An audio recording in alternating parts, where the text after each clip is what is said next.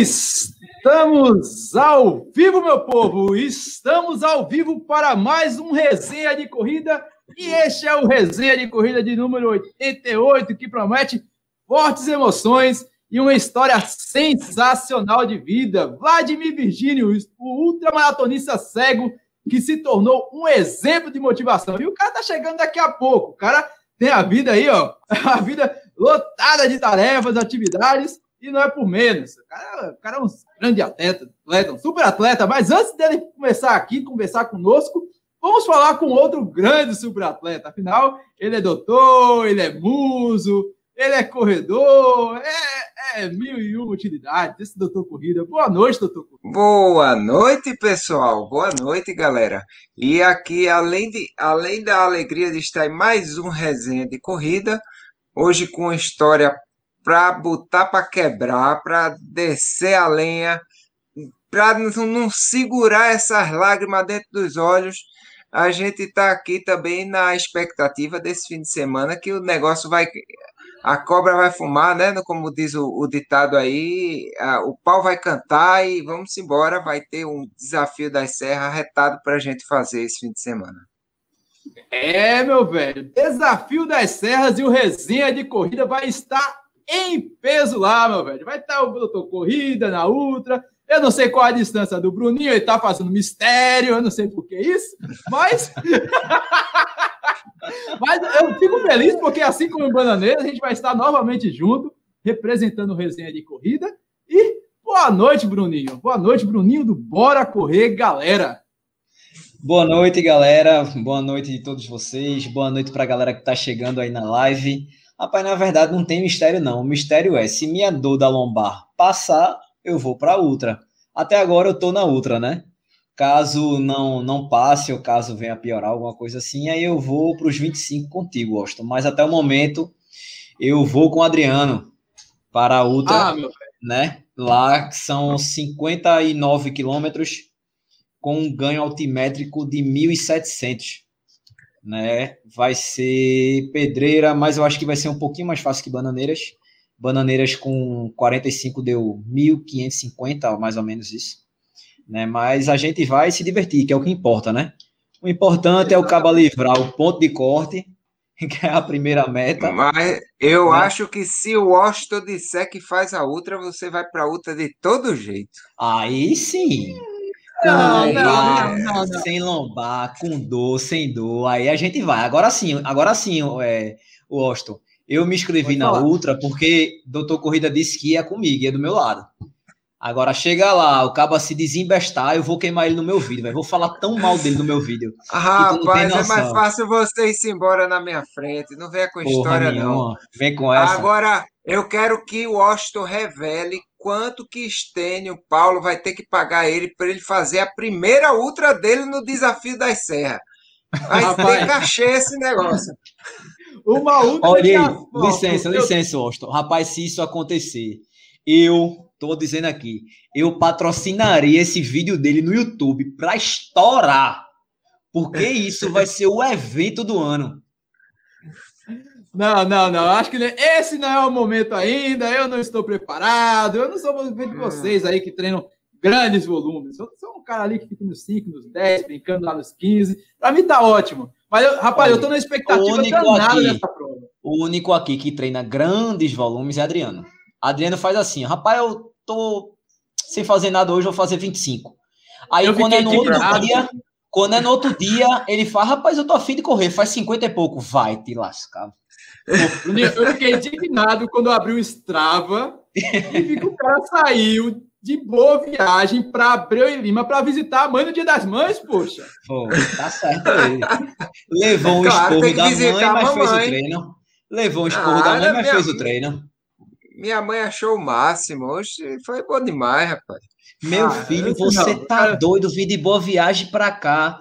No, mas mãe, é não, dia das mães, mãe não, não vinha de carro. Pergunta dela, a pergunta dela não foi isso, foi, meu filho, você vai voltar, você tem certeza?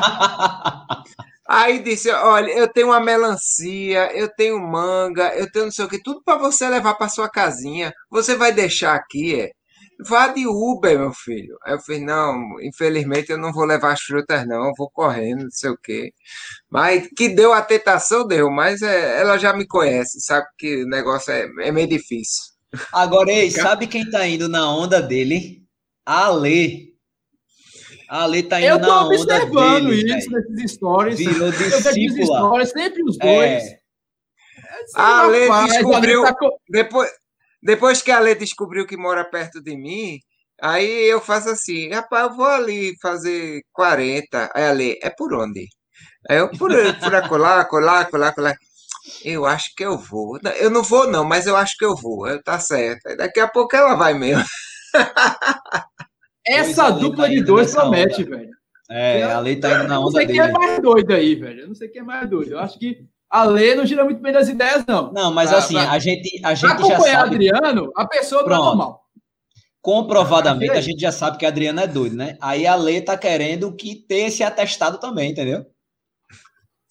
Ah, meu, é, mas ela já, ela já, no mês passado, ela fez mais volume do que eu. Você tá botando, foi, tá botando fé, não, na, que ela no tava desafio, fazendo aí uma desafio, prova, um desafio, foi.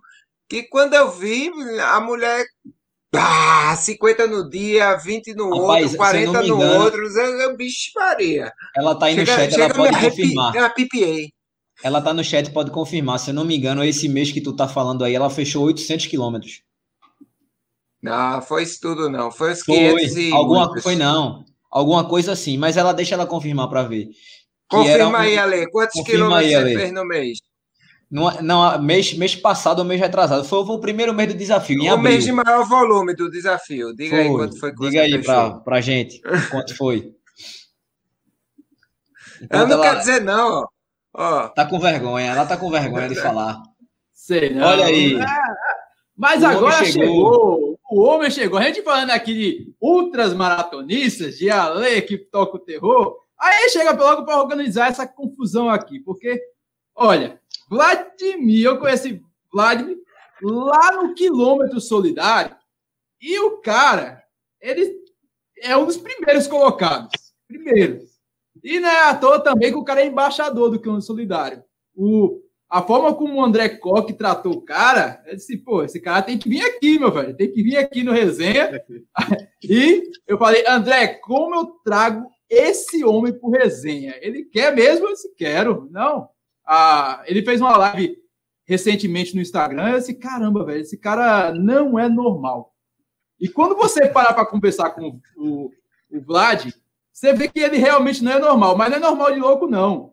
É de especial ao ponto de falar, porra, eu tenho que fazer isso também. Mas eu estou falando de ultra, não. Eu estou falando de não ser preguiçoso, não é, deixar as coisas para amanhã. Afinal, depois dessa live aqui, é, o Vlad vai correr. É isso mesmo. O cara é muito louco, meu velho. E seja bem-vindo, Vlad. Muito obrigado por você estar aqui conosco em mais um resenha de corrida. Boa noite, Washington, meu amigo, meu novo amigo, graças ao Quilômetro Solidário, André Coque, na realidade, graças à corrida, né? Boa noite a todos aí que estão presentes. Boa noite. Na resenha. Boa noite. Um grande um grande prazer aí estar tá falando com sotaque nordestino. Gosto muito desse sotaque aí, convivi muito tempo aí com meu tempo de marinha, a maioria dos meus amigos ou vem do Rio ou vem do Nordeste, né?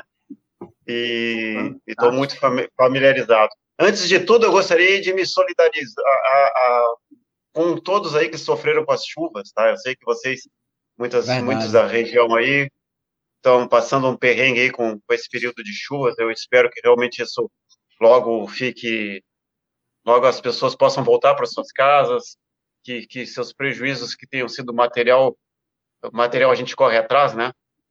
E mas o que importa realmente é a vida. Então que todos estejam seguros em suas casas e que a gente aqui do Sul está muito solidário a vocês aí, tá? Mas é um ah, grande prazer. Vamos falar um pouco de corrida, vamos falar um pouco de vida, vamos falar um pouco de, de motivação, vamos falar um pouco de tudo aí. Eu quero conhecer também você. Ah, você que chegou agora, esse camarada de preta aí é o Bruninho do Bora Correr Galera, ultramaratonista, bonitão das tapiocas, um dos caras mais legais que tem aqui no Nordeste. E esse aqui é o mais louco, eu acho. O Adriano, doutor Corrida, também ultramaratonista.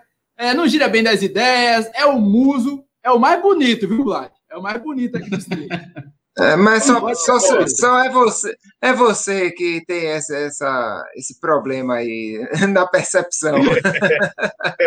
Não, Adriano, Adriano, eu vou, eu vou concordar com o Osto. Você, como eu falei, você é sempre. Você ficou. Pegou esse legado do muso das corridas. Então, tá tipo, tá você é aquele cara. Mundo, você é, é aquele mesmo. cara que sempre vai bonito para as corridas, combina a cor do óculos com a cor da meia, do manguito, do detalhe do tênis. É, o bicho Cauã é Reynolds. Pau. É o Cauã, Reynolds das corridas. É, né? exatamente. E o pior que parece, velho. Mas parece mesmo. Olha só. Igualzinho.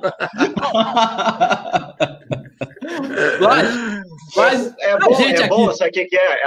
Atrai mais mulheres para as corridas, né? Cada vez mais mulheres vão começar a passar a, passar a correr ultramaratonas também, né? Lá, essa é bom.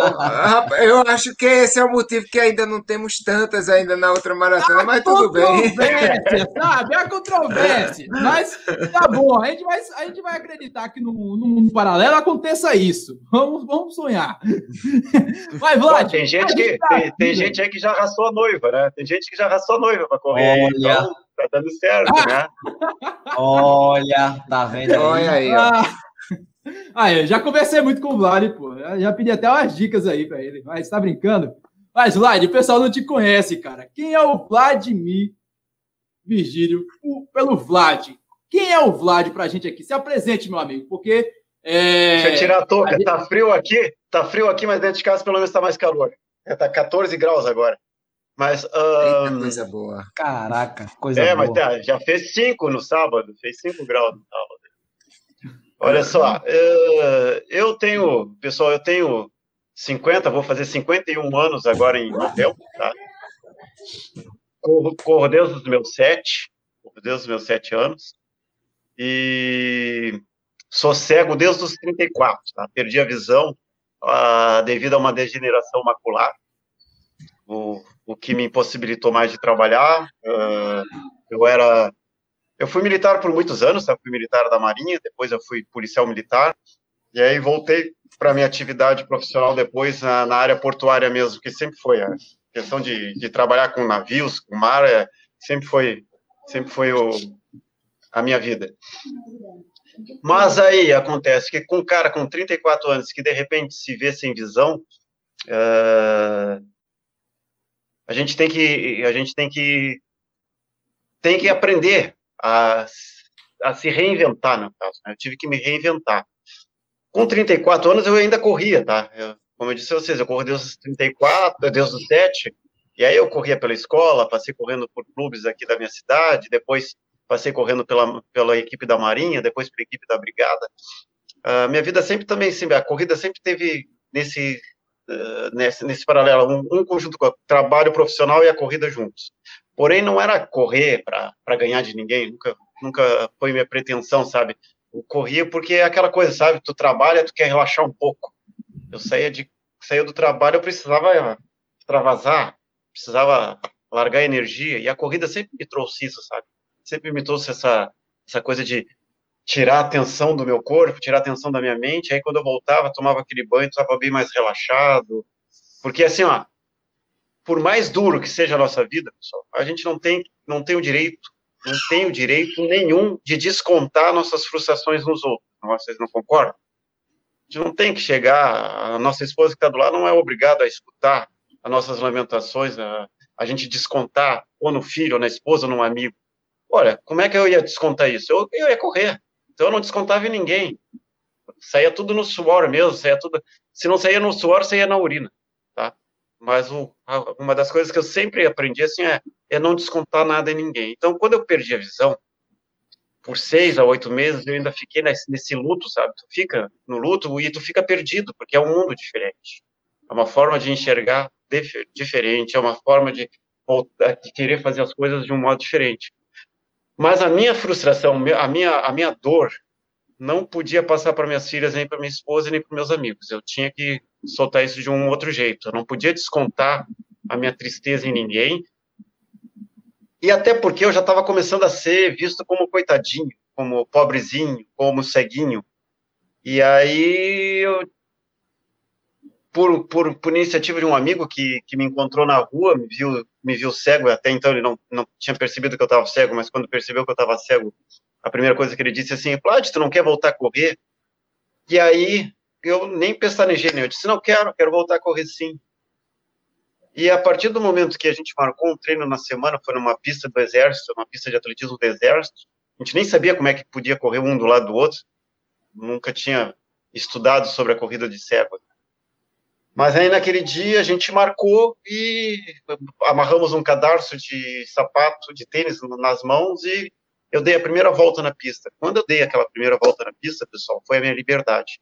E eu percebi que eu podia voltar a correr. E aí eu disse assim para mim mesmo. Eu botei metas, sabe? Que quando a gente bota metas na nossa vida, eu conversei isso contigo, né? Eu acho. Quando a gente coloca metas, e a gente tenta cumpri-las, a gente, a gente, a gente doutrina a nossa vida para esse tipo de coisa. Melhora tudo na nossa vida, a nossa qualidade. E eu botei aquela meta, terminei de correr, foi uma felicidade enorme. Eu lembro que eu estava com água nos olhos eu disse assim: daqui um ano eu quero ser um dos três melhores cegos corredores do Brasil. É. Eu botei isso na minha cabeça. Mas eu não sabia que tempo que os caras tinham, que nada. Eu só decidi isso. Aí eu tratei, tratei de entrar numa escola de cegos aqui na Rio Grande para me readaptar. Aí fiz, a escola nunca tinha trabalhado com esporte, a escola se filiou ao Comitê Paralímpico para me ajudar, filiou ao Comitê Paralímpico, e aí eu pude me filiar ao Comitê Paralímpico para me inscrever no Circuito Brasil Caixa de Atletismo e começar a, a competir. Já um ano seguinte, pessoal, já era o segundo melhor no Brasil, nas provas de 5 mil, 1.500 e 10 mil metros. Eu botei essa meta em mim e aí eu cumpri, né? E aí as coisas foram foram surgindo. Aí assim, ó, sabe que aquela coisa te dá te dá mais tesão de correr, mais tesão de correr, mais tesão. Eu saí das provas de atletismo de pista e quis voltar para fazer as provas de rua. Aí comecei com provas 5, 10, 21 quilômetros, voltei a fazer os 42 quilômetros. E um belo dia da minha vida lá, até 2013, eu decidi fazer a minha... Não, 2010, eu descobri as provas de 24 horas. E aí disse, eu quero fazer 24 horas. Eu acho que é muito legal, deve ser muito legal fazer 24 horas. Aí me inscrevi na, na Ultramaratona 24 Horas aqui, que tinha até pouco tempo, a Ultramaratona Internacional de Santa Maria, uma das melhores provas do Brasil de 24 horas que tinha. E fiz ela umas cinco, cinco vezes. E aí um dia eu lembro que eu dei uma entrevista para um pro jornalista, dei uma entrevista para o Jornal Nacional, por Ernesto Paglia, num projeto que ele tinha, estava fazendo o Diário de JN no ar o JN no ar. E aí, um ano depois, ele escreveu um livro e disse assim, conversando com Vladimir, no livro ele escreveu, conversando com Vladimir, me lembrei de um filme do diretor Herzog, onde um cego guia salvo uma caravana pelo deserto. Cara, quando ele escutei esse trecho do livro, eu disse assim, eu quero conhecer o deserto. Eu quero correr no deserto. Será que existe prova no deserto?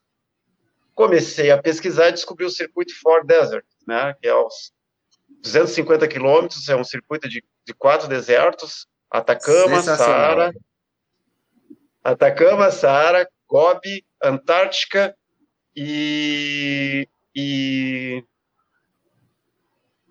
Saara, é Mongólia, Gobi, Mongólia, é, não, não, é, Gobi, não né? é, o da Mongólia é o da China, né? Que é o deserto de Gobi, é. o deserto do Atacama o deserto do Saara e a Antártica. Fiz os quatro. E, e, tem uma, e tem uma etapa extra que eles fazem todo ano que varia, que são, são locais Sim, diferentes. Eu faço. É, é, o que a gente chama de Race on the Planet.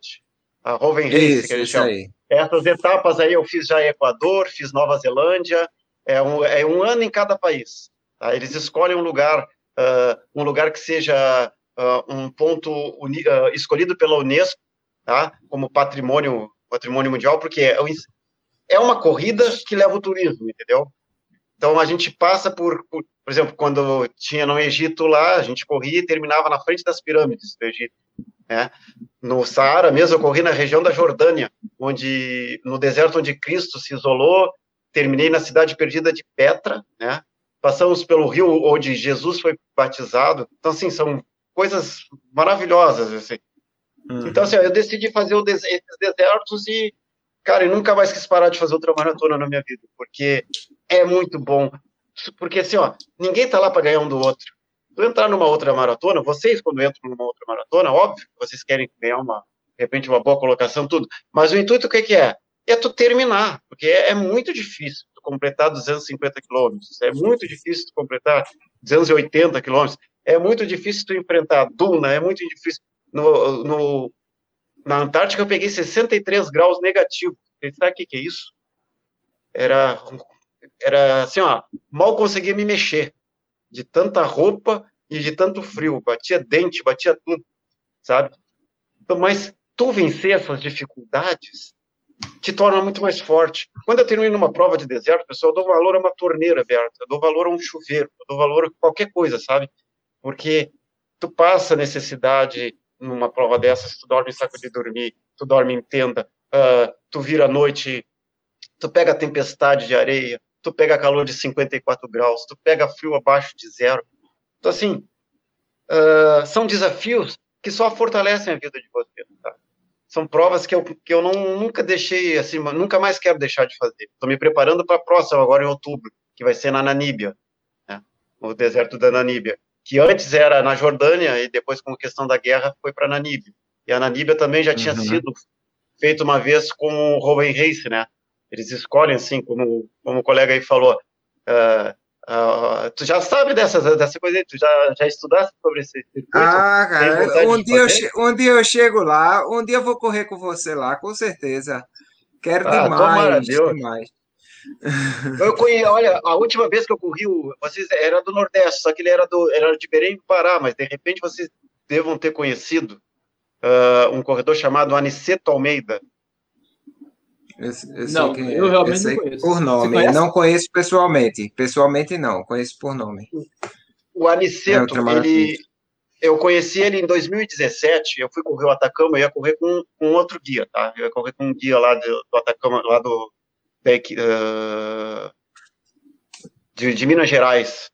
Mas o Aniceto, ele pedalou do, de Belém do Pará até São Pedro do Atacama por 85 dias.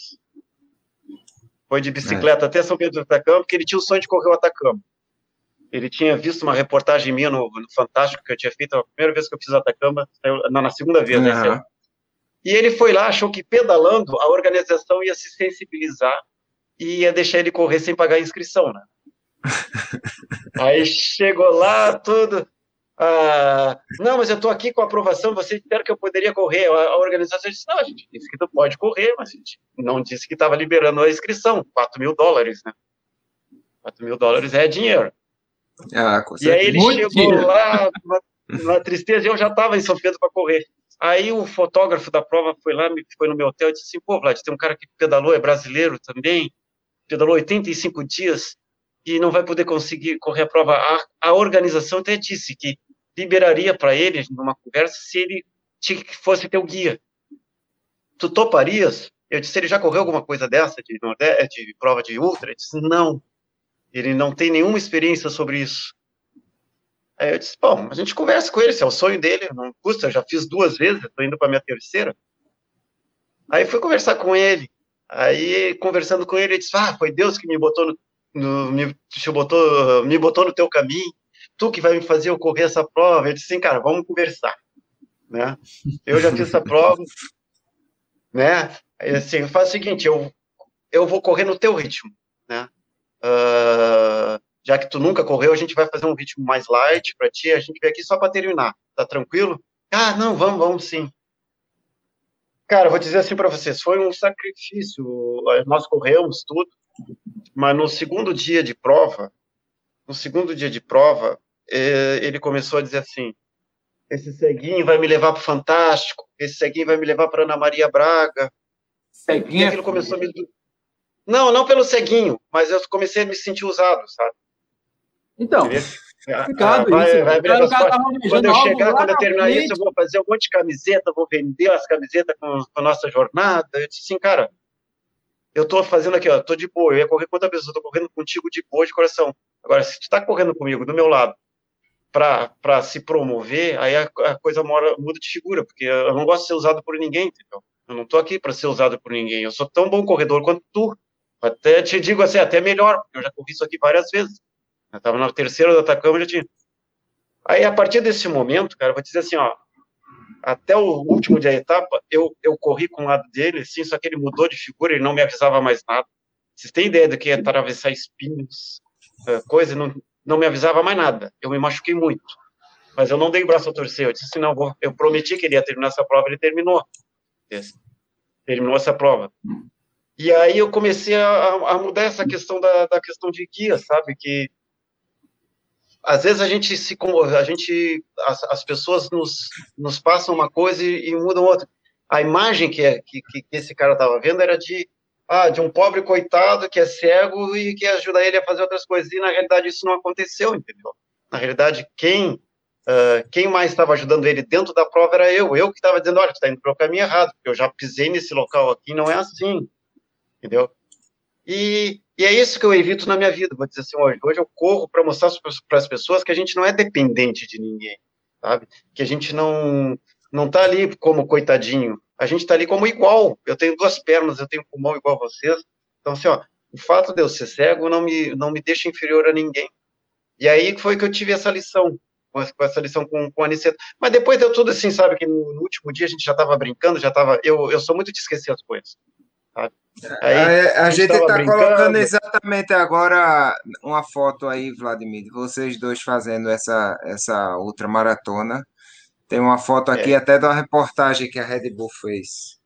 Ah, pois Mas, é. Vai, esse, assim, cara, esse cara mudou esse de cara... depois. Depois, como é que foi Oi? a como é que foi o aprendizado desse teu colega aí de, de percurso? Ele aprendeu depois com, com essa postura Olha, dele? Eu acredito que ou não? Ele ele, ele aprendeu, sim. Ele aprendeu, acho que depois, depois acho que ele ficou repensando as coisas.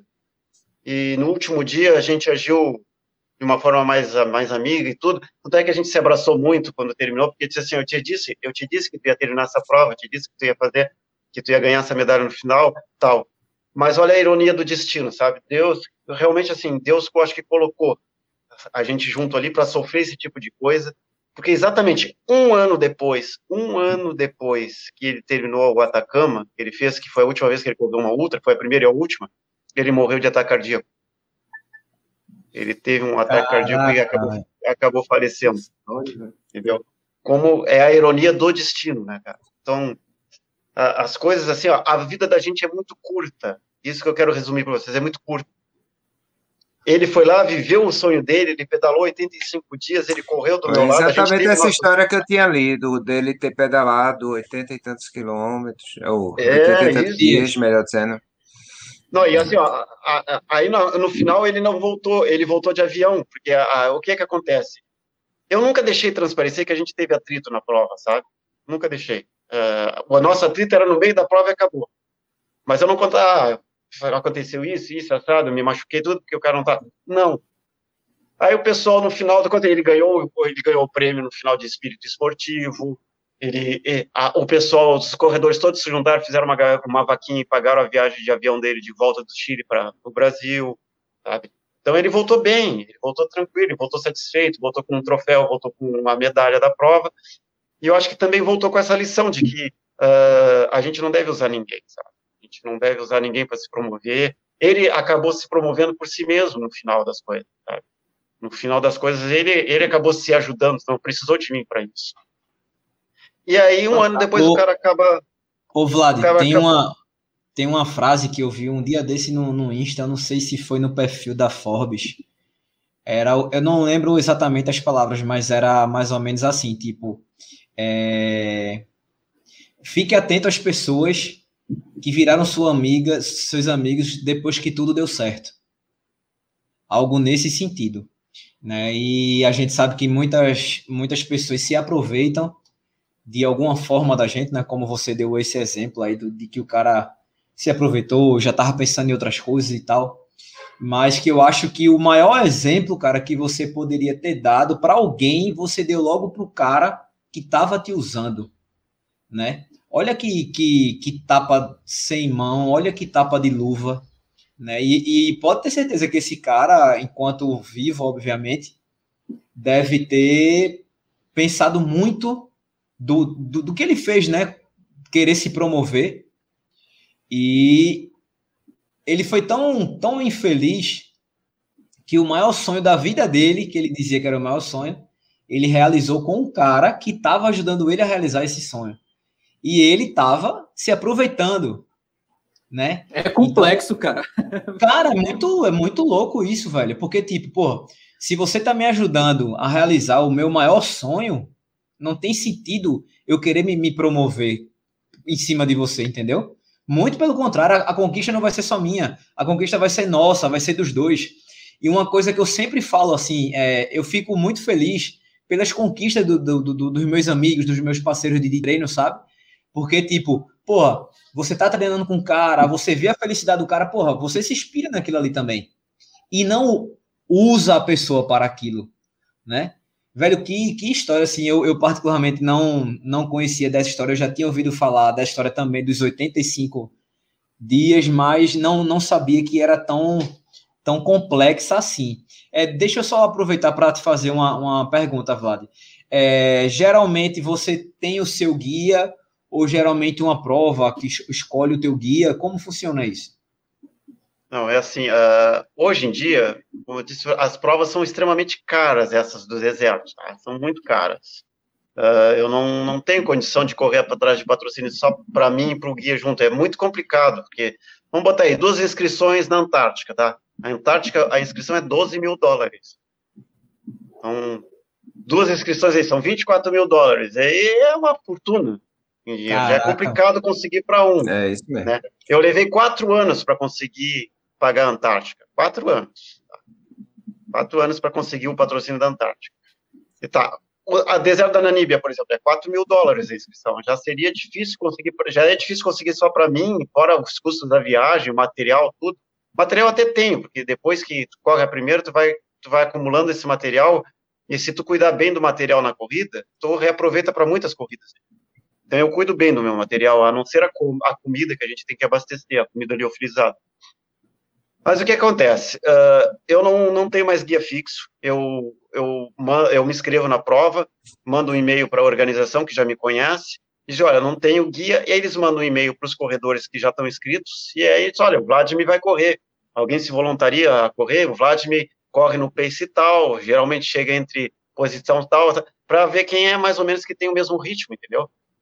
E assim, ó, graças a Deus, eu chega assim, muitas pessoas que a organização mesmo escolhe, dentre as, as, que, as que se voluntariam ali, sabe? Eles escolhem, geralmente, alguém que eles já conhecem que, que não abandona a prova, que já fez mais de uma prova de deserto, que é para não me, não, não me deixar na mão, né? Então, eu não tenho mais esse problema com guia. Eu, eu descubro quem é meu guia lá na chegada, na verdade. Eu acabo conhecendo meu guia lá na, na hora do hotel, de fazer a reunião, o briefing lá. Aí é que eu conheço meu guia. Com exceção da Nanib agora, que eu vou com Carlos Dias, né? nós já somos amigos de, de longa data. Nós fizemos a Nova Zelândia, já fizemos o Equador juntos, já, só que não ele como meu guia, meu guia no Equador foi uma, uma atleta do, de Hong Kong. Aí na Nova Zelândia, quando a gente decidiu correr juntos, no terceiro dia a gente acabou se perdendo no trajeto lá nas montanhas, e ficamos um dia e uma noite perdidos, quase morremos, sem comida, sem água, frio, hipotermia, 5 mil metros de altitude, se não é o helicóptero nos achar, a gente estava morto. Então a gente decidiu ter essa segunda chance na Namíbia, fazer junto agora na Namíbia para acabar com essa, essa frustração de não ter, não ter terminado a, a, a Nova Zelândia lá. O, Mas o é assim, não tem mais guia fixo.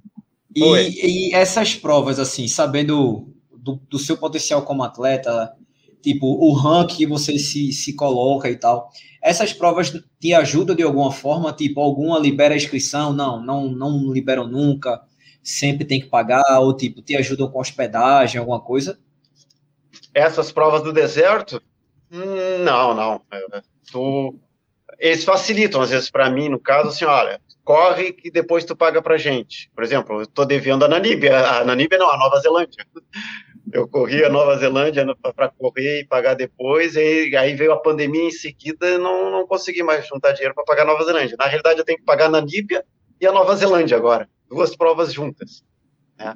Eles me facilitam, Caraca. mas não, mas não, mas não liberam a inscrição.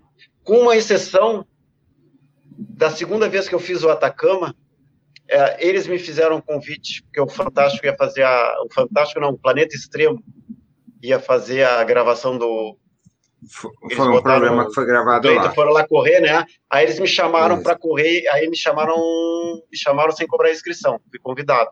Eu só paguei a minha viagem. Só que aí aconteceu que eu fui lá correr o planeta extremo, logo em seguida deu um terremoto, deu um terremoto onde eles estavam, lembra? Acho que no Nepal, lembra? Foi, foi não, até. Não, não. E aí, eles estavam fazendo um programa na Tailândia, sei lá se era Tailândia, sei lá. Era no era. Nepal, acho que no Nepal. Nova Zelândia que teve o terremoto. É, eles estavam bem e lá, e aí eles não puderam. Eles estavam lá, exatamente. E aí eles não fizeram o Atacama naquele ano que eu fui convidado. E aí eles fizeram no ano seguinte. Fizeram é, no ano seguinte, isso mesmo. Mas aí depois eles não foram dizer assim, agora tu vai pagar, o pessoal não veio, não rolou isso não, né? Aí, é, aí eu não corri, aí foi 2015 que eles fizeram, aí 2016 eu não corri o Atacama, 2015 eu fiz. 2015 eu corri o deserto de Gobi na, na China, uma das maiores experiências da minha vida. Aí 2015 também eu corri o Equador, o Caminho dos Vulcões, depois que foi uma prova deles também. Em 2016 eu não corri prova deles, eu fui fazer uma outra maratona na, em Portugal, a PT 281, que eu considero uma das mais difíceis provas do mundo. Porque meu amigo, é só subida, só subida, Vai subida no verão. Aí, o verão é português né? lá faz 45, 47 graus. Vocês estão acostumados com calor, mas eu não. É, Vladimir, eu ia te perguntar exatamente isso. Eu ia te fazer a pergunta que era o seguinte: qual a prova que você mais gostou e a prova que você mais achou difícil? Olha, a que eu mais gosto é a do Atacama, tá? Não pelo perigo. O Atacama é tão difícil quanto, quanto todas as outras, né? Mas o Atacama tem uma energia espiritual, eu não sei, sabe? Quando eu tô lá, eu me encontro assim, parece que parece que tu tá num, num, num templo, tu te encontra, tu encontra paz. Tá, tá, correndo num local assim mágico, mágico assim. E é uma e é uma das provas mais difíceis também, porque tu corre no segundo dia mesmo, tu corre num rio gelado, 9 quilômetros dentro de um rio, por vezes água água quase no peito, sabe? Caraca. Mas uh, é complicado. É, tem dunas enormes, mas acho que uma das mais difíceis que eu, que eu corri foi, foi a PT 281 mesmo. Porque é, em Portugal, porque é uma prova que é só. Então, quantos quilômetros muito, essa? Quantos quilômetros? 281. E ela é assim. E, e não tá é amarrado em nome de Jesus. Tais é doido. E assim, ó, e não é e não e não é uma prova por etapas, ela é non stop. Tu tem 60 é horas para terminar. Caramba, tem, velho. Tu tem 60 não horas. Pode ter, pode ter pastel de Belém, Bruninho. É, não vai ter. Né? Pior que tu nem passa por Belém lá, tu nem passa por Belém, eles só te colocam naqueles caminhos tipo bandeirantes, sabe? Só a estrada de chão uhum. batido, abrindo, abrindo porteira de, de fazenda, da, pisando em bosta de vaca, fazendo um monte de. Assim, ó, é só caminho ruim mesmo. E, não, é, é só caminho ruim mesmo. E outra, além de ser 60 horas que tu tem o teu limite, dentro, das, dentro de cada, de cada entre, um, entre uma base e outra, tu tem horário para cumprir. Tu, largou, tu larga às 8 da manhã. No caso, ponto de corte, né? Tá, a, a, é, até, até meio-dia tu tem que ter feito pelo menos quase 60 quilômetros. Então é, é, é, tu tá sempre contra o relógio, é horrível, é horrível, horrível. É uma das provas, assim, para mim, eu acho que até a mais difícil de todas que eu já fiz. Porque e por que tu decidiu fazer essa, Vlad? Por que te, te chamou a atenção essa? Essa te chamou a atenção pelo quê? Pela, pela dificuldade mesmo? Pela dificuldade e também porque o, o organizador da prova é a mesma que organiza essa aqui no Brasil, aqui na minha cidade, que se chama, vocês devem já ter ouvido falar, da maior praia do mundo, a Extremo Sul Ultramarathon. É uma prova Sim, de 220, já, já. 226 quilômetros. É, é, louco de vontade de fazer essa belezinha. É no litoral Bom, eu, eu aconselho a vocês fazerem. Eu aconselho, porque vocês Cara. vão se sentir dentro do deserto. Ela, é, ela também é non-stop, tem 54 horas para terminar. E, Correr todo o litoral do Rio Grande do Sul. É, tu corre, tu sai do Chuí e vem até pra, o final da Praia do Cassino aqui na minha cidade. Né? São 226 quilômetros. Sempre Ai, duna de um lado e água do outro. Duna de um lado. Eu, eu terminei essa coisa que eu fui pro Guinness Book. Eu, eu não usei guia. Eu corri o tempo inteiro sozinho dentro da água. Me guiei só pela água. E aí terminei ela em 47 horas. Sem dormir direto. Caramba, velho. Sem dormir ainda, sem cochilar. Sem dormir, não dormir. Foi direto, direto. Eu vou até muitas vezes eu caminhei aqui. eu terminei com os pés, eh, os pés que tu nem imagina, de tanta bolha por causa desse. Claro, o pé sempre dentro da água, então tu imagina. Pisando dentro d'água, né? O tempo todo. Não, não é Fala em bolha, não, que eu tenho um trauma.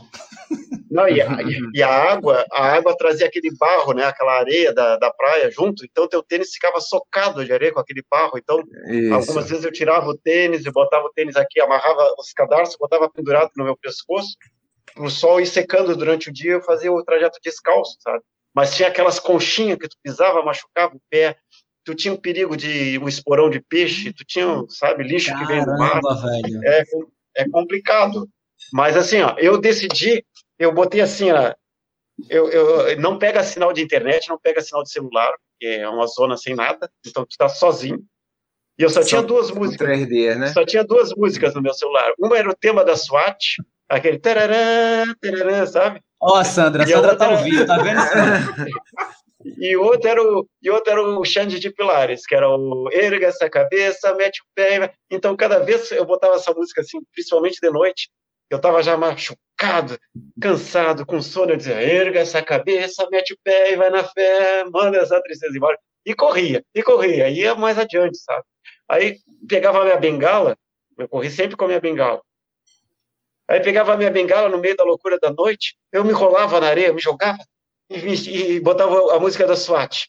Aí fingia que eu tava dando tiro com a minha bengala. Tá, tá, tá, tá. imagine, imagine o cara desavisado vendo ele correr de longe. Ia dizer, o cara tá delirando. Não, ei, não. Aí, passou, aí passou o carro Jeep da organização, né, que passava assim, para ver se os atletas estavam bem. Aí me viu fazendo aquilo. Vlad, tu tá bem? Eu disse, tô. Me diz teu nome completo. Eu disse, Vlad Virgínio Moreira. Qual é a tua idade? Tá, que dia é hoje? Esse cara, eu não tô maluco, eu tô bem. Eu tô fazendo isso só pra Imagina Vlad e CH junto, Adriano. O que Rapaz, né? ia dar muito eu certo, doido. viu? Eu rolando lá e fazia pá, pá, pá. Então, aí ia pra diante, né? Mas vou dizer assim que depois que eu terminei essa prova, eles, na chegada, eles botaram a música do Xande de Pilares para mim, bem na chegada, sabe? Foi um dos momentos mais emocionantes da minha vida porque tocando aquela música, a multidão foi lá, pô, é a minha terra, né? O pessoal foi lá para ver eu bater esse recorde. E as pessoas que não acreditavam que eu ia fazer isso, viram lá, disseram assim, não acredito, tu conseguiu, você disse que eu ia conseguir. E aí o Xantes Pilares, um mês depois, veio fazer um show aqui no Sul e me chamou para cantar a música com ele, ficou sabendo que eu usei a música dele como incentivo. E aí foi outro momento muito, muito legal da minha vida, porque... Que massa, uh, Pude cantar a música junto com ele no palco, microfone com ele ali cantando, a música ali me lembrando do recorde que tinha batido. Sabe? foi um dos momentos mais, assim, ó, se eu posso escolher hoje um dos momentos mais felizes que eu tive na corrida, é realmente essa minha chegada de ter batido o recorde no Extremo Sul, né, e, e dentro da minha terra, desacreditado por muitos, porque todo mundo dizia que era impossível um cego terminar a prova sozinho, né, e, e eu mostrei para eles que a natureza era capaz de me, me guiar, e assim eu fiz. Por isso eu digo, vocês têm que vir aqui para o Sul e correr essa prova. Ela é fantástica. Você tem que vir aqui. Eu, Olha, você tem que vir para cá. Você tem que. Rapaz, a gente indo para aí, tá é doido. A gente vai, vai morrer congelado. 14 graus aqui pra não, gente. É um. Não, a gente já prova, não vai nem pra rua. a prova é no verão. É, a, a, a, prova é em novembro, aí já vai pegar 30 e poucos é. graus, até calor danado. Só fica frio de noite, mas é, é, é tranquilo, é tranquilo. Rapaz, se for pensar para você sair daí vermelho que só um camarão. Austin, uma pena ah. Lula não está, né, é, no, vem dessa live. No frio, Lula, tem caminho do frio. Lula, a, a gente Olha. tem uma prova aqui de 100 quilômetros do frio. Você tem que vir para cá. 100 quilômetros, o frio de vocês é quanto? 30 graus? 14. 14, 14 você falou aí. Mas é Isso manhã, é no início. Às 4 da manhã, viu? Às 4 Isso, da manhã. Isso, 4 da manhã, 14 graus. 4 da manhã é legal. Pô. É As outras já tá uns 35, eu acho. Putz, Mas, vai, oh, é, quem, eu, corri, eu corri uma prova em Fortaleza sofreu, aí. Quem sofreu com essa temperatura foi Adriano, porque quando eu cheguei, como eu fiz dupla, eu fiz 51. Aí eu acho que eu ainda peguei uns 34 graus, 35 graus. Mas Adriano pegou muito mais porque Adriano fez os sem solo. Então, foi quando deu ali, ó, duas horas da tarde, mais ou menos, um e pouca, meu amigo. A é sensação térmica é. é 40 e tanto. A sensação, porque Exatamente. é aquele calor que sobe do, do asfalto. do, do chão, da, do barro, é complicado. Campeão, é venha para os 100 km do frio, campeão. É, ele ia falar assim. Ô, Vladimir. Eu tive, uma, eu, vou... eu tive uma crise de cãibra na prova de Portugal, mas eu nunca tinha tido tanta. Eu não conseguia nem abrir a boca, para vocês terem ideia. Uh, já estava com 120 quilômetros de prova e estava 49 graus quase. E aí, de repente, e olha que eu me hidratava, mas de repente começou a me dar. Eu fui, o, o, meu guia disse assim: vamos sentar, tinha uma figueira no lugar lá, disse, vamos sentar pegar essa sombra embaixo da figueira. Eu disse: tá, vamos pegar um pouquinho de sombra. Disse, só, só. Cara, quando eu me sentei, travou tudo, começou a dar cãibra em tudo, tudo, tudo.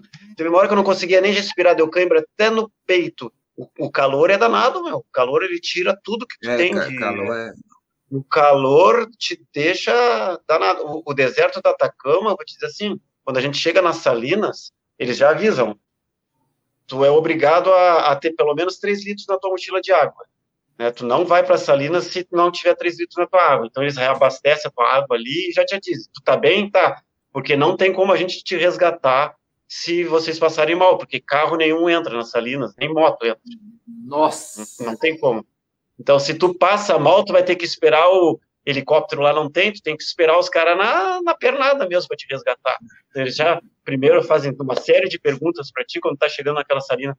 E, meu amigo, quando tu entra naquela salina, são só 14 quilômetros de Salinas, para vocês terem ideia. Só que parece 100. Tu não consegue dar um passo acima do outro assim, sem, sem te arrebentar todo, sabe? É muito sal, é muito calor, e aquilo fritando no teu pé em cima e a tua, e a tua moleira na cabeça aqui fritando também. Olha, é um dos piores momentos no Atacama é quando tu atravessa as salinas ali. Mas quando tu atravessa aquelas salinas, tu diz, olha, acabou a Atacama por hoje. Quem passa por isso termina a prova em qualquer outro, outro perrengue, sabe? O resto fica então, assim, fácil. O Austin, tem que ter tu consegue, consegue compartilhar a minha tela aí? Claro, manda aí. Olha, deixa eu ver aqui, vê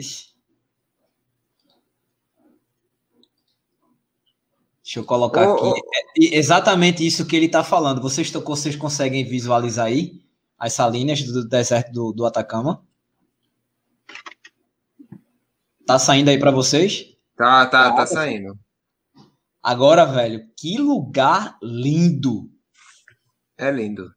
É lindo. Olha, a cama é dia, espetacular. Se vocês um dia decidirem fazer um deserto, escolham, escolham Atacama primeiro. Vlad, Uma pela logística, que é bem mais perto. Dois, que é pela logística ele é bem mais perto do Brasil, né? E, mas sendo uhum. que, assim, como eu disse, é um lugar espiritual. Tem as salinas e tem um lugar que a gente chama, que é no quinto dia, que a gente passa no longo dia, que é a, a, o Vale de la Luna. Parece que vocês estão na, na, na crosta da Lua, sabe? O lugar é totalmente, até as, o lugar onde tu pisa parece pedras lunares. Assim. é fantástico. É, Vlad, então, o pessoal está perguntando. Aqui, ah, fala aí, Bruno. É, qual o seu grau de, de, de cegueira? Zero por cento. Ou seja, 100%. Não 100% tenho nem, nem, percep... caso, né? nem, nem por... é, não tenho nem percepção de luz. Nem vulto, nada, né? Não. Por um ano e pouco até tive, depois não tinha mais. Ô, Vlad, e como é que você se sente? Você já falou que ficou muito incomodado quando as pessoas te usam. É, é. Usam, te usam. E, quando, e como é que você se sente sendo exemplo, como as pessoas te usam como bom exemplo e tipo, cara, o Vlad não existe. Tem pessoas aqui falando é, que não, não acredita que você existe, que você. A, a sua conduta. Tem muitos que não acreditam nem que eu sou cego por ter feito isso. É, ó. Vlad, em algum, em algum momento eu pensei que você realmente não era cego, quando eu comecei a conversar com você. Porque a, a sua independência, eu, meu pai era cego. É, meu pai perdeu a, a visão é, nos últimos 15 anos da vida dele. E assim. Meu pai também. Meu pai também. A pessoa, quando perde uma visão, ela meio que acaba. É aquela situação como você falou, a pessoa cai na, naquela, naquela sensação de depressão, de coitadismo. Meu pai era uma pessoa muito ativa. Meu pai, meu pai, infelizmente, faleceu esse ano, e se não fosse a cegueira dele, eu acho que ele estava trabalhando até o final da vida dele. Porque ele era uma pessoa muito ativa. E você, como você se vê como um exemplo. Eu já te disse aqui que hoje eu só fui para a academia às 5 da manhã andando, Porque eu disse, caramba, o Vlad treina depois de cuidar da mãe dele. Depois, de, depois dessa live aqui, o Vlad vai treinar. E, gente, não é 5 quilômetros. O cara ontem fez 30 quilômetros na ciclofaixa, com uma bengala, sozinho. Vlad, o que você acha de ser um exemplo? Você consegue se colocar nessa situação de ser um bom exemplo, a tua responsabilidade enquanto influenciador, por que não? Olha, sabe que tudo que eu faço, assim, hoje, na realidade, assim, no início, era para mim, tá? E, naturalmente, acabou com essa exposição toda, as pessoas me tomando como exemplo de coisa. Mas, primeiro, sempre eu penso assim em mim, sabe? Essa questão da independência, que o pessoal desconfia tudo e tal, mas é porque porque eu sempre eu, eu sempre eu, eu tinha atitudes assim eu não posso ser dependente de ninguém sabe eu, uma por mim e duas pela minha família porque uh, não é essa questão de ser é, pena ou, ou ser um peso ser um estouro mas acho que cada um tem sua vida sabe cada um tem tem seu momento minhas filhas têm a sua vida delas minha esposa tem a vida dela então tu não pode ser uma pessoa que para fazer qualquer coisa tem que depender de uma outra pessoa eu levei muito tempo para ter essa independência, sabe? Tu tem que ter coragem. Primeiro, tu tem que botar a cara a tapa. Tu tem que aprender a andar na rua, a tropeçar, cair levantar. Tu tem que arriscar atravessar uma rua. Eu já fui atropelado duas vezes. Tá? Uh, a última foi em 2010, uh, ah, que foi a mais grave. A primeira vez, uh, sem contar as de bicicleta, tá? Mas estou falando de veículos. A segunda vez foi um carro, mas não foi grave porque foi uma brincadeira pessoal de colégio que disse, ô oh, tio, pode atravessar, eles achavam que eu enxergava um pouquinho, eu fui respeitar, fui atravessar, aí para em cima de um carro. É. Mas a gente não, não, não adquiria essa independência de uma vez, foi assim, é, todos os dias repetindo as mesmas coisas, eu aqui na minha cidade eu ando totalmente tranquilo, porque eu repito sempre as mesmas ruas, eu eu uso sempre os mesmos locais, eu só sou mais dependente mesmo quando eu estou viajando, tá? aí eu dependo do meu guia que eu não conheço o lugar, aí eu tenho que usar uhum. o ombro dele, tenho que usar o meu guia todo, sempre, tá? com exceção do hotel, que a primeira coisa que eu faço quando eu chego num hotel é, quando eu chego no quarto, eu volto para a recepção e pergunto tudo. Né? Ah, como é que eu chego até o elevador? Eu começo a, eu começo a, a, procurar onde fica o elevador, que lado eu vou, quantos passos mais ou menos eu tenho que caminhar. Eu começo a procurar minha independência, pelo menos dentro do hotel. Fora do hotel já é complicado, porque é uma cidade estranha, então eu tenho que depender sempre do guia. Mas assim, eu, eu não me vejo assim como um exemplo. Hoje, naturalmente, acabou acontecendo isso. Mas como eu disse, assim, tudo que eu faço, na realidade, eu faço para que eu tenha essa minha independência e eu não perca. Por que, que eu também nunca quis um cão guia? Porque eu tenho medo de ficar uh, amanhã ou depois acostumado a esse cão e perder tudo aquilo que eu já lutei para adaptar, sabe? Para essa coragem toda de andar na rua sozinho, essa coisa assim, e essa independência toda. E se eu posso ser um exemplo, eu quero ser um exemplo para esses, uh, esses outros cegos que estão dentro de casa, que às vezes, você sabe, essa, essa, essa maneira que os cegos são vistos é porque a família protege demais, super protege. Eu acho que isso é um erro. Eu acho que tem que deixar a pessoa que, que é cega que tem uma baixa visão procurar sua independência porque a gente não vai ter eles do nosso lado sempre, sabe? E isso, é, isso que é importante. Então, aqui na minha cidade, antes os cegos não iam sozinhos na rua, e agora há muitos vão ao banco sozinho, andam pelas ruas sozinhos, por quê? Porque começaram a me ver fazer isso sozinho, sabe? Antes as pessoas não viam cegos na rua. Ah, só tem dois ou três cegos em Rio Grande. Não tem dois ou três cegos em Rio Grande. Tem, só na escola tem matriculado 98. Tinha a última vez. Mas é que a maioria fica dentro de casa, sabe? não, não sai para a rua. E é isso que eu tenho que a gente tem que mudar. Nisso que o movimento paralímpico, através do Circuito Brasil Paralímpico Caixa de Atletismo, faz. Faz com que esses jovens cegos ou outras, outras, outras deficiências comecem a praticar o esporte, comecem a ir para a rua, comecem a, comecem a ter sua independência. Então, se eu quero ser um bom exemplo, eu quero ser um exemplo nessa parte aí. Trazer todas as outras pessoas com deficiência para a rua, para mostrar que a vida não acabou. Que tem pessoas com com, com problemas de, de depressão ou com qualquer outra queixa que, que acham que a vida acabou, querem ficar prostradas dentro de casa, querem ficar só sentado no, no sofá comendo pipoca, assistindo televisão, porque a vida deles acabou, que a vida deles é uma droga, e não é. Quem faz a vida da gente é a gente mesmo, sabe? Tem muita gente que não gosta de mim, Tem muita gente que gosta. Mas eu tenho uma coisa na minha cabeça. O que importa é que sou eu, o que eu penso de mim, sabe? O que eu faço. Para mim é importante o que eu faço. Então, o que os outros acham não vai me mudar. Sabe? Ah, o cara é legal, tá? O cara é uma porcaria, o cara é... Não, não diz. Importante pra, é para a gente, da dentro da gente mesmo. Se tu tá satisfeito com o que tu é, se tu tá satisfeito, tu sabe que tu fez, tá fazendo a coisa certa, isso é o que mais importa, sabe? É detalhe o que os outros pensam. Então, esse eu acho que eu, isso é a mais é a lição que eu procuro usar dentro do esporte. Quando eu estou correndo lá, uh, eu não tô, não é o ceguinho correndo lá, ah, é lá, ceguinho, coisa boa. Não, eu procuro correr de uma maneira que, que assim, ó, que, eu, que o cara que está correndo do meu lado, que passou por mim ou que eu passei por ele, diz assim, poxa, olha lá, o cara é cego, mas está sorrindo, está me dando um cansaço, está me dando um suador, passou de mim, ou então tinha um suador para passar dele. Assim, é normal igual qualquer um, entendeu? Eu vou ao banheiro, pessoal, eu não preciso que ninguém sacuda o meu negócio para mim, sabe? Eu uso as minhas coisas ali, sabe? Eu, eu, não preciso, eu não preciso de ninguém para me dar banho, eu não preciso de ninguém para passar papel higiênico no meu bumbum, eu não preciso de nada. Então, assim, ó, não sou um anormal, eu não sou deformado, eu não sou nada, simplesmente enxergo a vida de outra maneira. De uma maneira diferente de vocês, eu vejo as coisas à minha volta de outra maneira.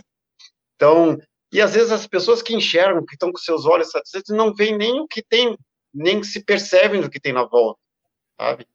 E, isso eu noto muito, sabe? Às vezes, o que que eu, que que eu fiz? Ah, eu fui no supermercado só para te ter ideia. Eu fui no supermercado, uma senhora, o que que tá procurando? Não, estou procurando açúcar, eu sei que é aqui. Ela disse, ah, esse aqui, uh, a senhora me dá o mais barato. Aí tá, ela me deu um quilo de açúcar, que era mais barato, tá bom. Aí disse, ah, mas achei, achei outro, toma aqui, ó, achei outro mais barato aqui, que era tipo 60 centavos mais barato. Eu, opa, tá bom, vou pegar. Aí eu agarrei a mão assim, assim, tá, mas esse aqui é não pesa um quilo. Esse tem menos de um quilo, senhora. Não, eu disse, não, tem, até essa aqui é menor, tocando assim. Ela, mas eu não tinha percebido, realmente tem 800 gramas. Eu, disse, ah, eu tocando, percebi. Ela com os olhos não percebeu. Vocês querem é, é isso que eu quero mostrar para vocês. Que a percepção, uhum. às vezes, os olhos não mostram o que a percepção da gente pode mostrar. Quantas coisas bonitas tem ao lado de vocês aí, tem na volta de vocês, que vocês estão correndo, mas vocês nem se apercebem. Às vezes vocês é. estão correndo aí uma prova de 100 quilômetros, pô, tem tanta coisa linda que vocês não perceberam no lugar, porque vocês, o foco de vocês é o asfalto. Vocês, é a prova. Tem muitas pessoas, entendeu? Vocês a, a, minha ideia disso é, na realidade, mostrar para os corredores que vocês não tem que, que a gente não tem que olhar só o asfalto, é, tem que olhar o que está na volta de vocês, sabe? Vocês estão passando por uma paisagem fantástica, sabe? Curtir mais o local. Eu curto sem enxergar. Os desertos, eu curto a, a, o local que eu estou. Por que, que vocês uhum. que enxergam não podem curtir isso? Tem que aprender, olhem é, menos para o asfalto né? e olhem mais olhem mais para o lado, olhem mais para as coisas, porque a vida é muito curta, pessoal. Às vezes vocês viajaram 20, 30 horas para chegar num lugar, para correr uma prova e não curtir o lugar, né? Curtir o quê? O asfalto. Então, façam valer a pena. Cara, é, porra, irado isso que você falou, impressionante. É, e a gente até já falou aqui, eu particularmente, quando estou fazendo uma prova de asfalto, a maratona, o foco é tão grande que eu não consigo perceber o que está do meu lado o pessoal às vezes faz assim, pô, bicho, a gente passou por, aqui, por aquele monumento tal, não sei o que. Eu, onde? No quilômetro tal, eu vi, não. A gente passou por não sei o que, eu não vejo. É, já em trilha, não. Em trilha eu, eu, eu, tento focar mais no, no ambiente, porque eu sei que aquilo ali eu não vou ver sempre. Né? É uma, é uma, e é diferente do meu, do meu habitual, sabe? Então, quando eu estou fazendo a trilha, eu curto muito mais do que corro. Ô, sabe? Bruninho. No, no, asfalto é o contrário. Eu corro muito mais do que curto, entendeu? Ô, Bruninho, é, é uma das coisas que me levam, é uma das coisas que me levam a gostar muito mais de trilha, isso todo mundo sabe. Eu, eu gosto muito mais de correr trilha do que correr asfalto. E outra coisa, é uma coisa que me faz não correr com fonezinho de ouvido, não correr é, ligado exclusivamente no relógio, tal. Eu já, eu já me perdi em prova com mapa no relógio. Então, pode, você tem noção de que eu não estava olhando para esse relógio, né? Então, eu acho que quando a gente está tá fazendo uma prova, a gente tem que curtir aquele momento. Aquele momento é único. É... Deus me livre o dia que eu for correr, simplesmente por correr para chegar em primeiro. É... Eu acho que a graça toda da corrida, pelo menos a corrida que eu faço, é aproveitar cada momento, é respirar cada ar, é ver cada, cada coisa que acontece ao seu redor. Até quando eu faço meus longões por dentro de Recife, que é uma cidade grande, que não tem é, isso tudo para você estar tá olhando, grandes paisagens, mas as coisas que vão acontecendo e as lembranças que cada lugar vão me trazendo. Então, isso aí, isso aí é, é o que faz a corrida ser uma experiência assim é, relaxante, eu, eu acho. É uma coisa que termina que joga, você joga fora seus problemas, você joga fora suas preocupações e você vive aquele momento. É o que eu acho mais importante da corrida e eu acho que ele tem muito, tem, tem tudo que ele, que ele fala aí é uma coisa muito especial para mim, porque eu sempre baseei muito as coisas que eu aproveito na, na, na minha percepção de corrida no, no que eu vejo. E é difícil para mim, até porque eu sou um médico que trabalho com ultrassom, até meu trabalho é totalmente baseado na visão, né?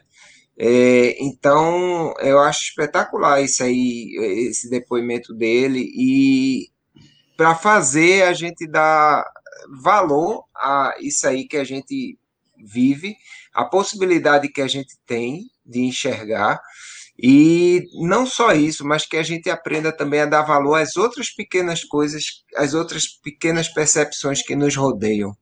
É, isso é muito importante. eu queria falar duas, duas coisas. Uma, eu levei um amigo para fazer um treino de 30 numa trilha. Ele nunca tinha feito. Eu sempre falava, bicho, vamos, velho, é muito bacana. E ele é um cara que corre bem e corre muito rápido.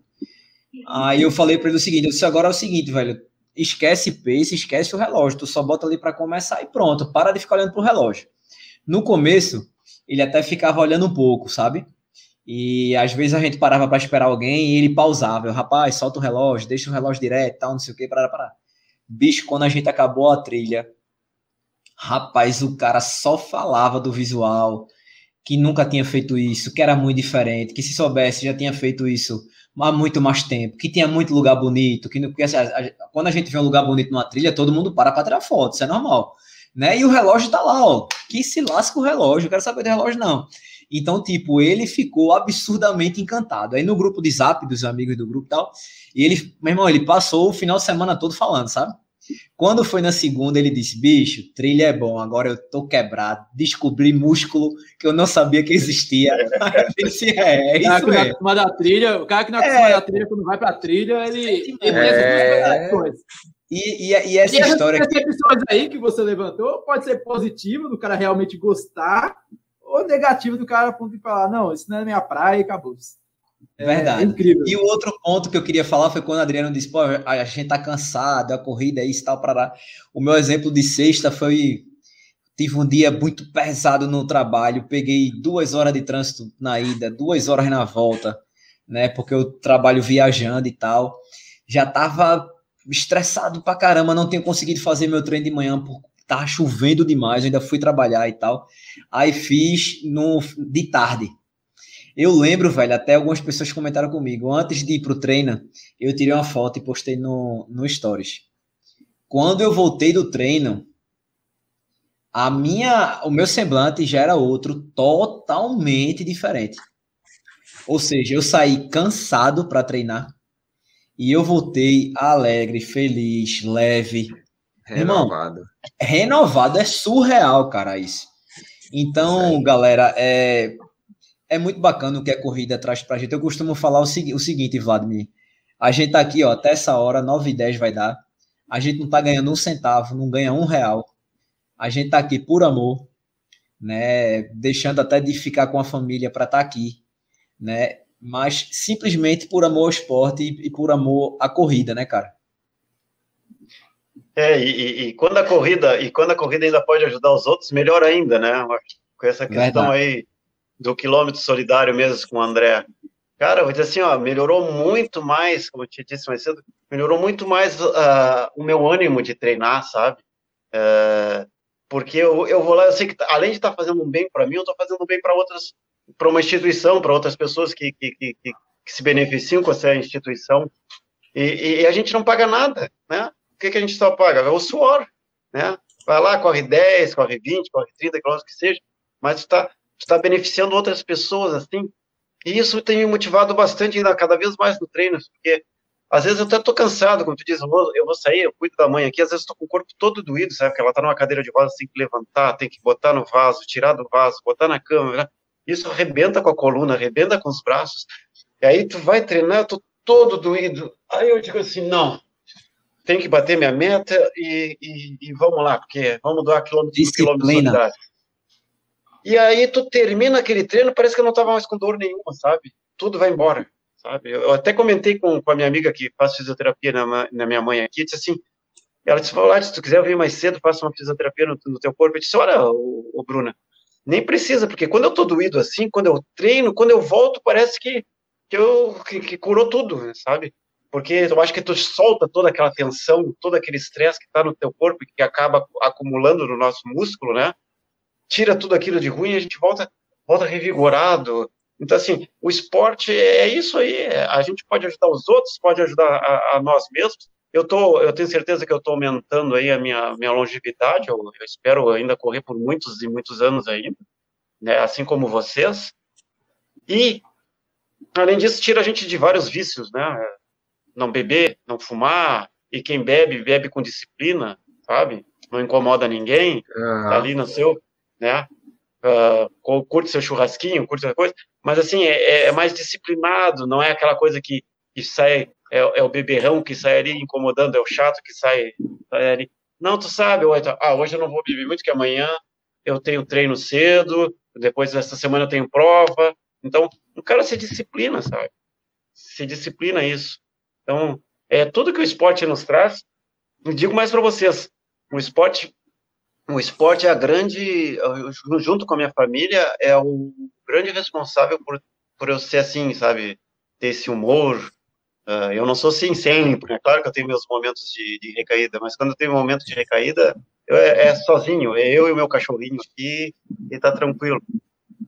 Mas ele é o, ele é o grande responsável por, por, por ter me disciplinado, não só na questão de ter que treinar, mas disciplinado de saber respeitar, respeitar as pessoas que estão, respeitar aquele que está correndo. É, eu não tenho adversários, né, quer dizer, eu não tenho inimigos, eu tenho adversários. Eu acho que nem mais adversários eu tenho, eu tenho colegas. Que hoje, numa outra maratona, a gente passa por um cara que está.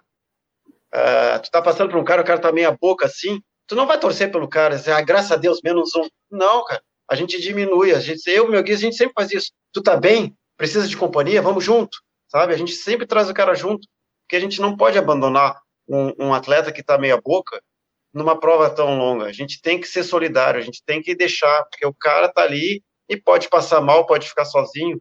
Então não tem essa, ah, é uma posição a mais, uma posição a menos, vamos diminuir. Não existe isso. Se tiver que carregar o cara até chegar a uma base, a gente vai carregar. Então é isso que o esporte traz, sabe? Solidariedade, disciplina, educação, respeito. É, é muito bom. Fantástico, cara. Nossa. Meu amigo, a gente está aqui besta, não é somente a gente, o chat inteiro está admirado com, com a sua força, é, Vlad, a sua força, a tua forma de ver a vida, a sua. O seu exemplo. A verdade é essa, o seu exemplo. A gente agradece demais, cara. A gente já vai chegando já no fim, Vlad, infelizmente. Até porque você vai treinar, cara. Eu tô aqui aperreado nessa mente com o tempo. Porque pela gente aqui, a gente fica até amanhã e, e eu acho que você vai voltar ainda para falar dessa, dessa tua prova aí é, no deserto da Namíbia, junto com o nosso grande amigo Carlos. Quem sabe os dois aqui? A, afinal, o Carlos é. já passou por aqui, já faz dois anos, vai fazer dois anos. Então, essa dupla de super-humanos, digamos assim, tem que vir aqui junto para contar essa história para gente. Cara, Ó, finalizando, vai, finalizando aí. Fica à vontade. Não, é, é essa questão do super-humano, de super. Nós todos somos. Nós somos. Está, essa força está interna aí. É, o nosso amigo médico sabe disso aí. essa força está dentro da gente, né?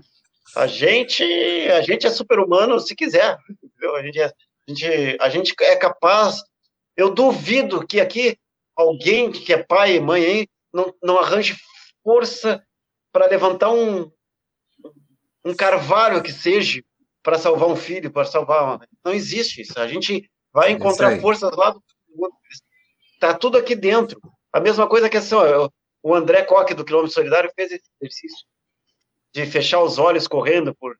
Ele disse que conseguiu chegar a um quilômetro correndo na praia sem, sem, sem enxergar. E a percepção da gente aumenta. Se vocês fizerem esse exercício de fechar os olhos ou de, sei lá, tapar os ouvidos, trabalhar os outros sentidos com menos um, vocês vão ver que vocês vão aprimoram muito mais. É que, é que a mente da gente usa muito pouco, né? E quando eu não tive mais os olhos, eu percebi que eu comecei a usar o meu cérebro de, mais, de outras formas. Então, assim, ó, todos nós temos esse potencial.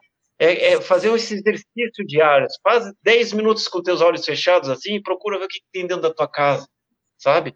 Vocês vão conseguir perceber coisas que, vocês não, não, imaginavam que tinham, que estava acontecendo.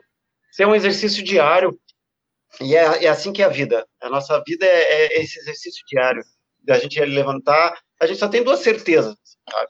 Tem duas coisas básicas na vida que a gente sabe: é o nascer e o morrer. Agora, entre esses dois extremos, que é a vida, é a gente que faz. Ou tu vai fazer esses dois extremos de uma maneira fácil, de uma maneira difícil, ou então vai ter entre esses dois. Mas cabe a nós fazer, esses, fazer essa vida fluir de uma maneira que, que seja boa para nós e boa para os outros. Tá? Boa para nós e boa para os outros. Então, a gente tem que respeitar, porque tudo tem seu tempo, é finito. Né? Então, tem o nascer aqui e tem o morrer aqui. Uma hora a gente vai chegar aqui no morrer. Então, vamos aproveitar esse espaço da melhor maneira que tem.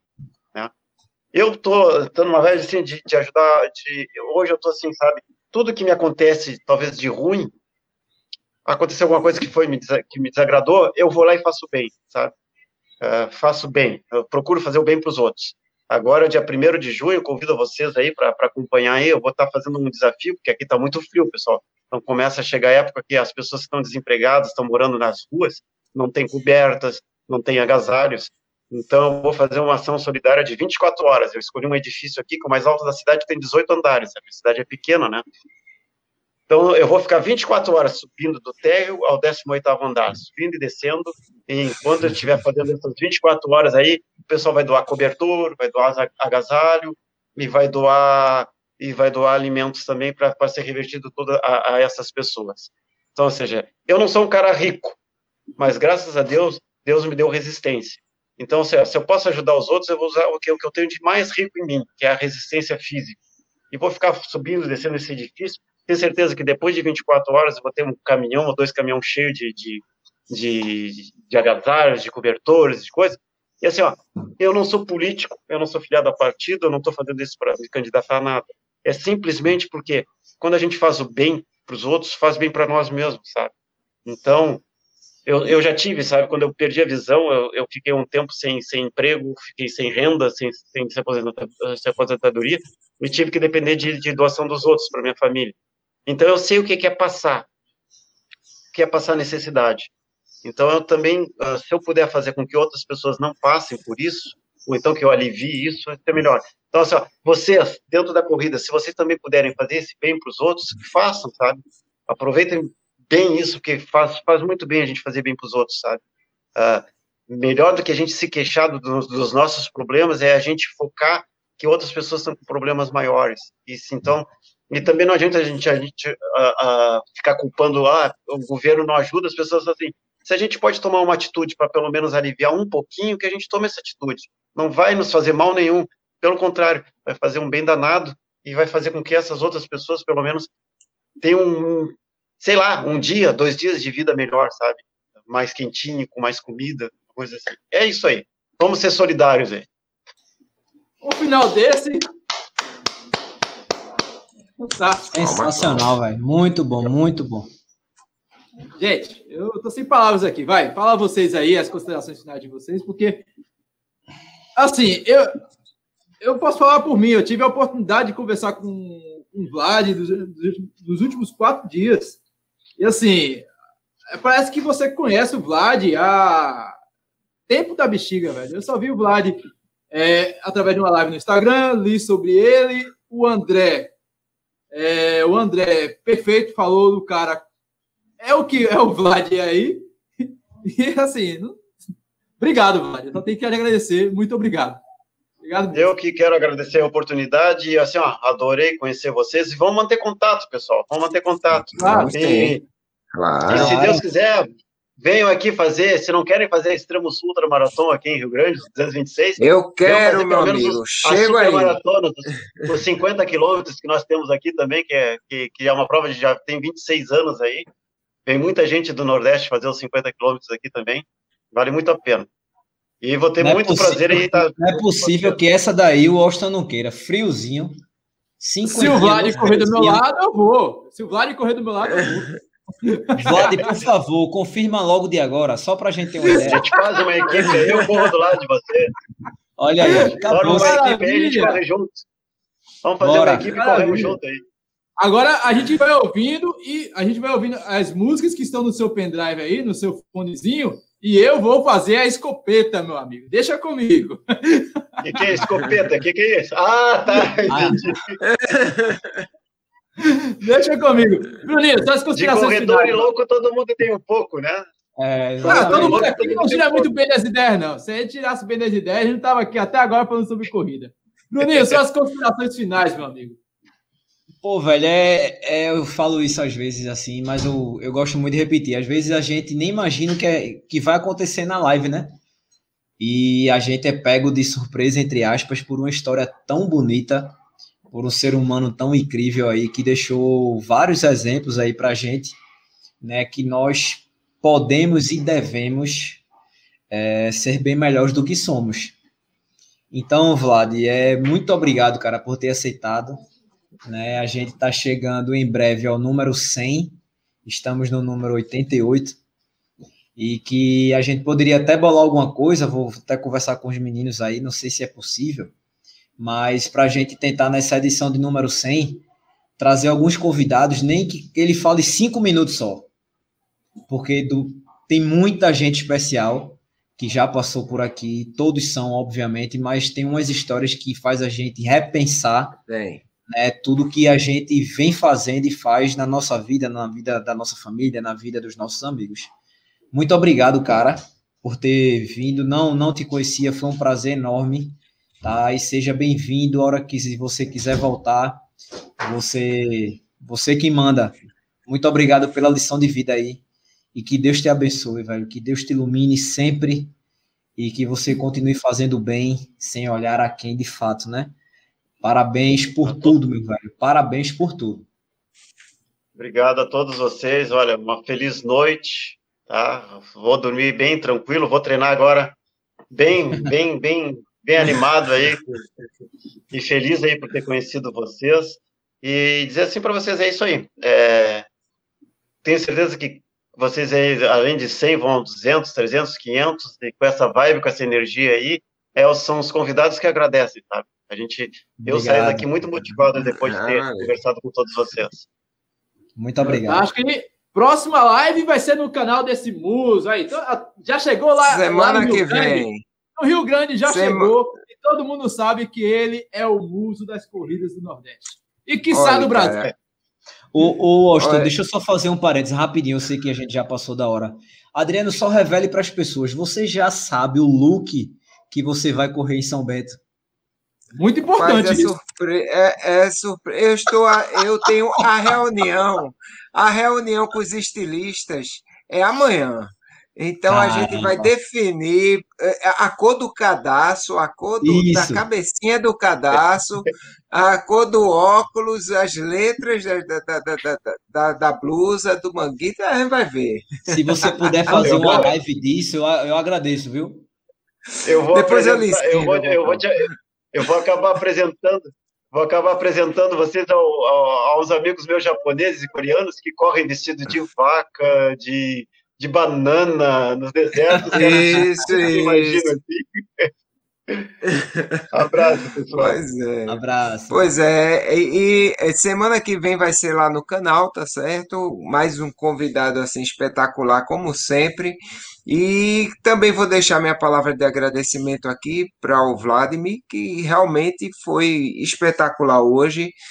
E além de ser um cara que gosta de fazer o que eu faço, que são as ultramaratonas, né? Que é essas corridas que você vai até realmente o, o corpo pedir pinico, mas é, também é muito importante para a gente, é, assim, porque eu sou uma pessoa que eu sempre me baseei muito na visão. Como eu disse, eu trabalho com, com visão, eu sou ultrassonografista, e não penso que seria da minha vida se acontecesse algum tipo de coisa que eu chegasse a perder a visão. Mas eu tenho certeza que, como o Vladimir já deu a, a, a, o exemplo, eu tenho certeza que, mesmo que isso acontecesse comigo, a gente teria como dar a volta por cima. E fica esse recado aí para gente que a gente é capaz de fazer, a gente é capaz de conseguir. É só a gente lutar pelo que a gente quer, pelo que a gente deseja e, e ser feliz. O objetivo da gente nessa vida aqui, a gente não está aqui para simplesmente para existir, deixar de existir, a gente está aqui para ser feliz. É, aquela pessoa que vê, ela vai ser feliz vendo. Aquela pessoa que não vê, ela vai ser feliz sem ver. Aquela pessoa que é deficiente, que não entende o que está acontecendo, vai ter seus momentos de felicidade também. Então, eu espero que a gente deixe esse exemplo para a gente e que a gente possa viver cada dia, um após o outro, sendo mais e mais feliz, até que um dia Deus nos chame para junto dele, que aí quem sabe a felicidade vai ser muito maior. Tá certo, pessoal? Boa noite a todos e até semana que vem. É, semana que vem a gente está junto novamente. Agradeço demais ao Vlad, agradeço ao Bruninho do Bora Correr Galera, o Adriano do Doutor Corrida. Lembrando que esse conteúdo estará totalmente disponível também no Resenha de Corrida Podcast, em todos os agregadores de podcast disponíveis para Android, iOS, Deezer, Spotify, Google Podcast, Apple Podcast, TuneIn, Breaker. Ah, velho, é aplicativo que só bexiga. Se bobear, até na radiola da sua avó encontra o resenha de corrida. A gente vai encerrando por aqui. Um beijo, um abraço e até mais. Tchau, fiquem com Deus.